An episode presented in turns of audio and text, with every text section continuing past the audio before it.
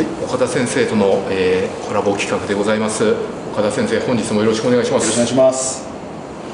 早速なんですけれどあの根性論という言葉あるじゃないですか、はい、僕結構根性論という言葉好きであの学生時代ずっと柔道をやってて根性だ、はい、根性だって鍛えられてきて、はい、だけど今僕 YouTube で根性論の話すると時代遅れだとか昭和だとかあの結構叩かれちゃうんですよね、僕の考える根性論ってその非科学的なことじゃなくてよく皆さんがあの言うのは根性論っていうのはその水も飲ませないで長時間走らせるとか、はい、うさぎ跳びやらせるとかっていう科学的には間違ってる、えことを根性論って言っていることが多いんですけど僕の中ではそうではなくて根性論って科学で証明できると思うんですよね。はい、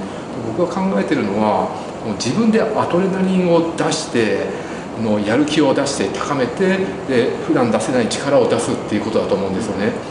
例えばロッキーとか見ててもそのミッキーっていうコーチがいて、はい、ミッキーに「お前はダメだもっと頑張れ」って「いや俺ダメだよ」って「お前ならやれる」って言って「分かった」って言って負けるって思ってたんだけど勝っちゃうっていうことがあってあれこそがまさに根性だと思うんですけどこれは正しいでしょうか？あの、はい、本当に先生と私同感なんですけどまず、はい、その根性論っていう言葉の定義が社会で曖昧だから、はい、多分齟齬が起こってるんじゃないかなっていうふうに思うんですよね、おっしゃる通りで、えー、結果が出ないトレーニングを、えー、やるのは意味がないって私も思ってるんですよ、それを根性論っていうんだったらまあその通りだよね。根性論意味だよねってなるんですけど、結果が出るトレーニングに対して、ものすごく深く向き合っていく自分の限界を出し切るっていう根性論は絶対に必要だと思ってますし、あの科学的に証明できるという部分もあると思うんですね、例えばあの10回筋トレをやりましょうと、ある重量をかけて、10回しか上がらない重さを10回やるグループと、10回上がった後にもう1回チャレンジするグループを作ってみると、まあ上がらないわけですよ。もう1回チャレンジする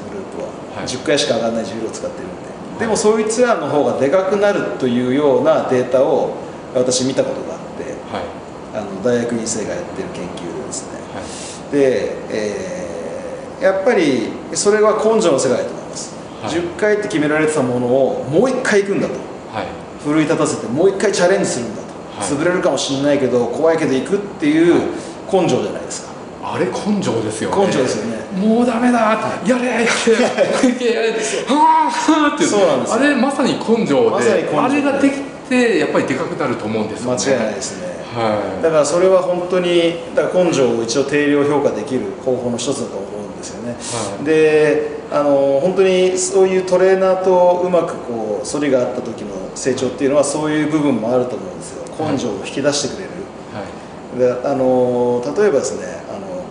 ゴードさんとトレーニングした時に、はい、ゴードさんに追い込まれると、はい、やっぱり普段の自分より頑張っちゃうんですよね、はい、やっぱりあれだけのレジェンドに知った激励してもらうっていうことは、頑張らなきゃいけないって気持ちが出るじゃないですか？アドレナリンが出てる出るんですよね、だから普段の自分よりもやっぱり頑張れたっていう経験があってでその時思ったのがあゴードさんのようなトップ選手はこれを自分で毎日やってるんだと、それは差がつくなっていうことをすごく思ったことがあって、根性を使う達人だなと思ったんですよね、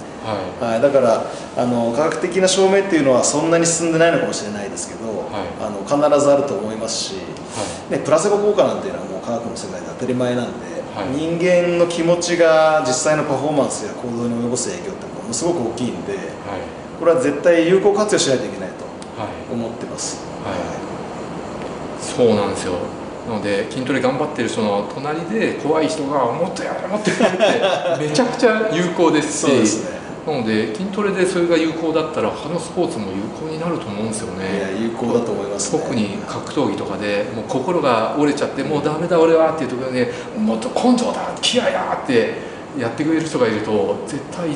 いつも以上のパワーが出せると思うんですよね。その柔道先生やられてて私もその柔道の代表チームで、はい、あの柔道家たちの試合を間近で見てきて、はい、試合の最後の1分とか、はい、残り30秒で、あのお互いがポイントない時はまだいいですけどどちらかがビハインドの時の、特に外国人のその根性の出し方がすごいんですよね、はい。気迫がすごくてはい。もう本当にこう言っちゃいけないですけど相手が怪我しても構わないぐらいの気持ちで突っ込んでくる、はい。っていうのを見て、はい。もう荒々しいんですよね、はい。でもそれって本当にアドレナリンが分泌していて、はい。もう本当に、まあ、根性という言葉なのかわからないですけど自分の限界を出している状況がよく見られて、これがないと最後勝てないっていうことをよく思ってはい。だから代表選手たちもそういう状況想定で練習しなければいけないっていうことで、残り1分残り30秒で自分がビハインドの状況を設定して、はい。ランドリさせるっていうことも繰り返しましたし、はい。でかい声を出してはい。解放させて自分を全部解放させて筋トレさせるとかはい。そういう取り組みをしたんですよね。はい。やっぱ究極そこだと思いますし、人間の力はそれぐらい実はあるから、はい。それを使わないともったいないと。はい。だからジムで声出せないっていうのはちょっとだからもったいない部分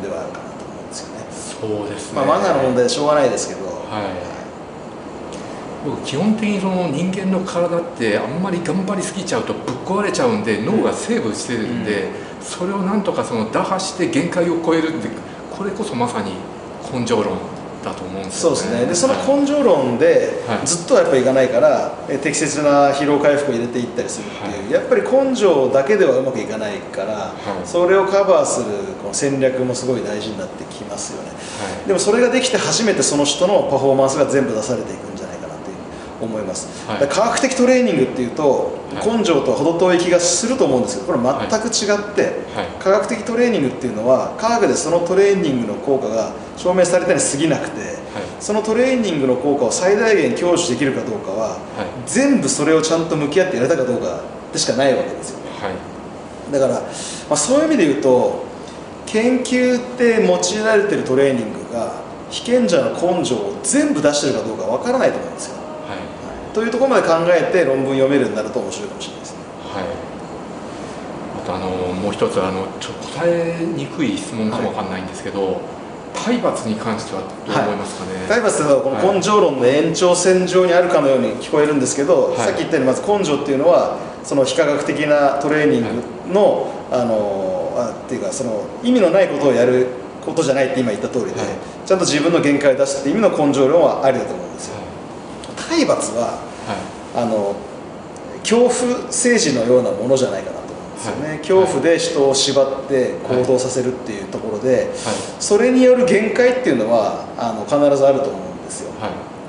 い。やっぱり自発的に自分が興味を持って楽しいと思ってやってるやつらには勝てなくなってしまうんじゃないかですけど、はい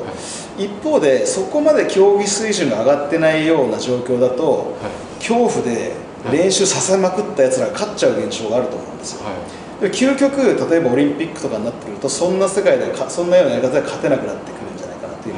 思います。やっぱり楽しいと思っている人たちには勝てないとはい。私は思いますので、はいあのそれは内分泌系考えてもそうじゃないですか、はい。恐怖政治で、はい。あのコルチゾールを出しまくりながらは当然当然持たないと思うんで、それで通用する世界はあるけど、い。所詮そのレベルなんじゃないかなというはい。思ってます、で私も、まあ、今44で昔のあの指導者の先生たちの言説を聞くとはい。あの、まあ、当時は体罰があった時代ではい。その先生といろいろ話してて面白かった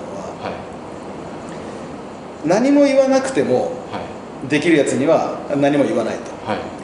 言ってできる子だったら言う。はい。言ってもできない子だったらあのもしかしたら何か罰当たりました。ねはい。俺は殴ってやる子だったら殴るよっていう先生がいたんですよ。はい。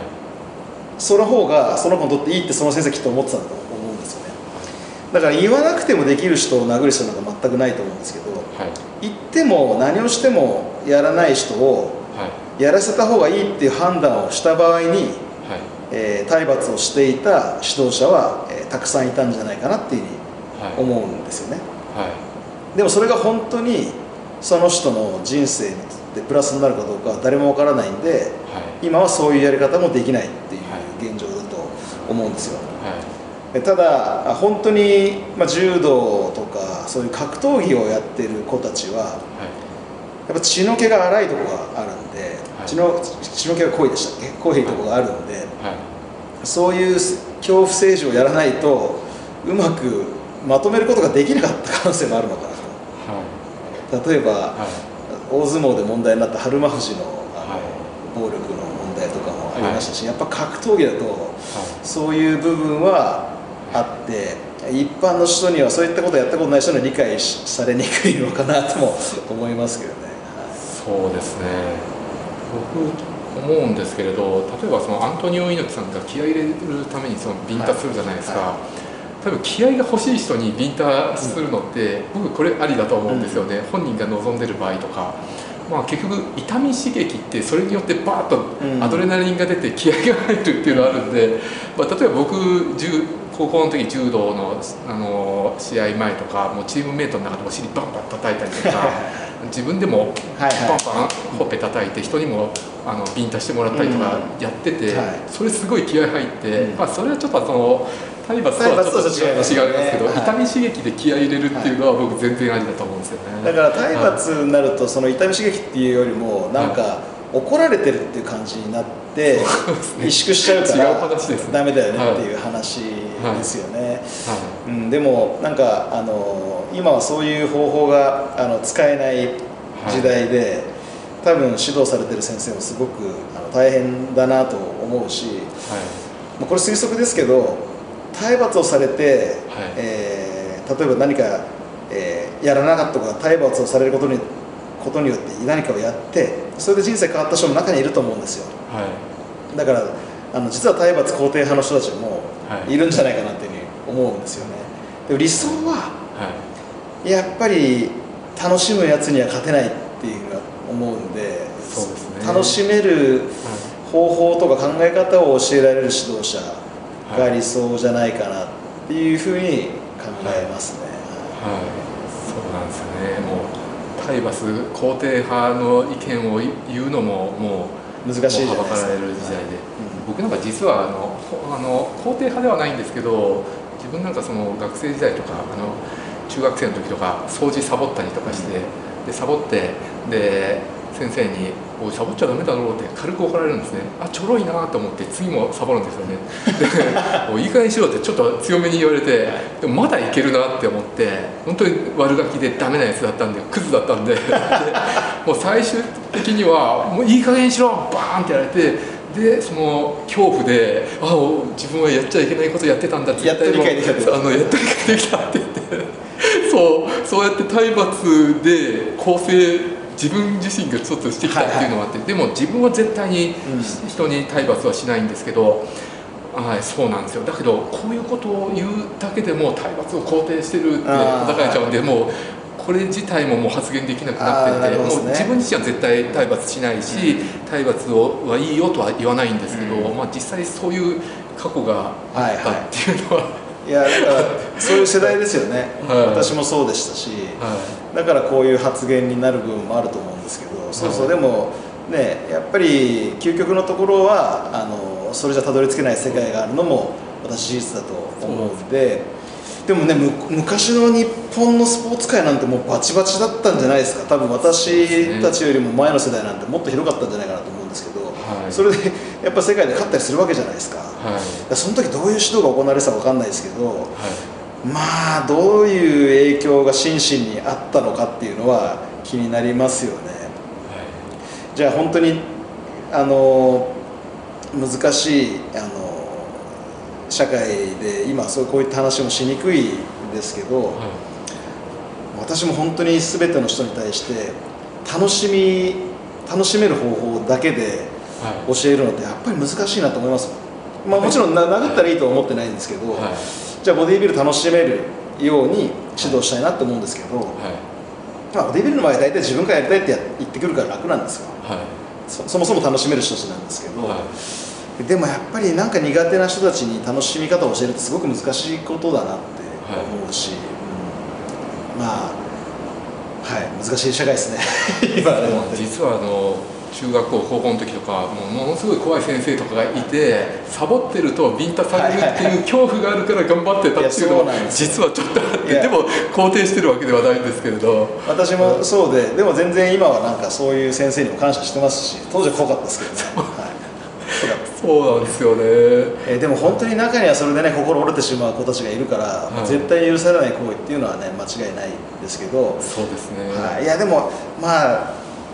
登る山が高くなったらそれじゃ結局たどり着かないっていうのは間違いない事実だと思うんで、はいはいもうそういう自発的に楽しめる人たちをあの育てていくっていうのがはい大事だと思うんですけど、はいそれは理想ですよね。そうですね。やばい僕のこの発言もちょっと炎上の種になっちゃうんであのいやそれ誤解ないように誤はい解しない僕はもう体罰は絶対良くないと思っております、はい。でやっぱりそこ そこ相当気にされてますよね。本当にでもその通りで、はい。でまあ本当にたどり着けるえー高さを考えたら、い。やっぱ体罰じゃ生きたどり着ききれないんじゃないかなっていうのは、ははい。すごく思いますよね。やっぱり代表選手とか見ててもあのまあ、私たちのチームなんか体罰なんか絶対なかったですし体罰って問題になってから出来上がったチームなんで、はい。あのすごく社会の目も変わってきた時期に、はい。あの出来上がったチームだったんですよ、はい大柔道の代表チームは。はい。でやっぱその代表選手たちを見るとやっぱ自発的に自分たちのプログラムを考えてるしはい。自分たちなりの方法でやるんですよね。はい。そうやって自分たちのことを考えてやれる子たちがやっぱ勝っていくっていうのを見てきてるんで、はい。まあこれが一つの理想だよなっていうふうに感じましたよね、はい。わかりました。非常に難しいテーマでしたが、はい。勉強になりました、はい。体罰は絶対にダメです。ダメです、はい。はい。ということで岡田先生本日もありがとうございました。ありがとうございました